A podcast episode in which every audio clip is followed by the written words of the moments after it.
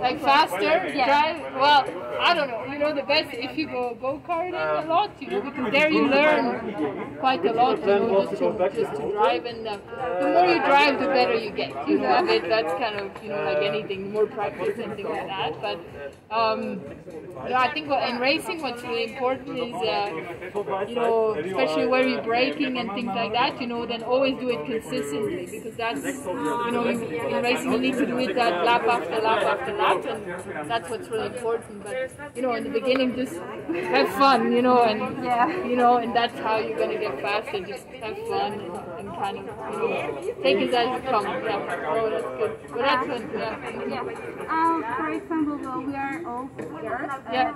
We are in a section of.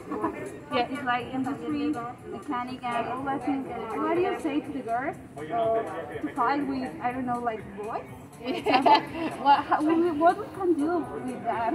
Are you, are you just prove them that you're better? You know, that's why. What do you need to do? You know, know it. yeah, you are. So you just do what you have to do, you know, and you know, and for sure, you know, it's like when I come into a new racing series, you know, all the boys are like, oh, let's see how she is.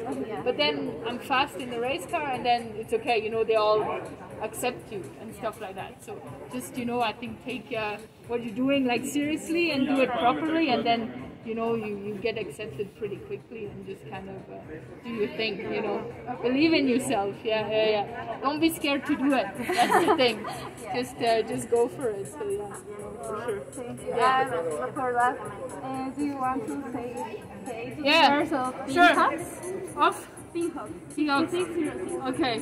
Hey, hey everyone, and uh, yeah, keep uh, keep pushing the boundaries and uh, keep following your dreams, and uh, yeah, hopefully I'll see you all at the racetrack pretty soon.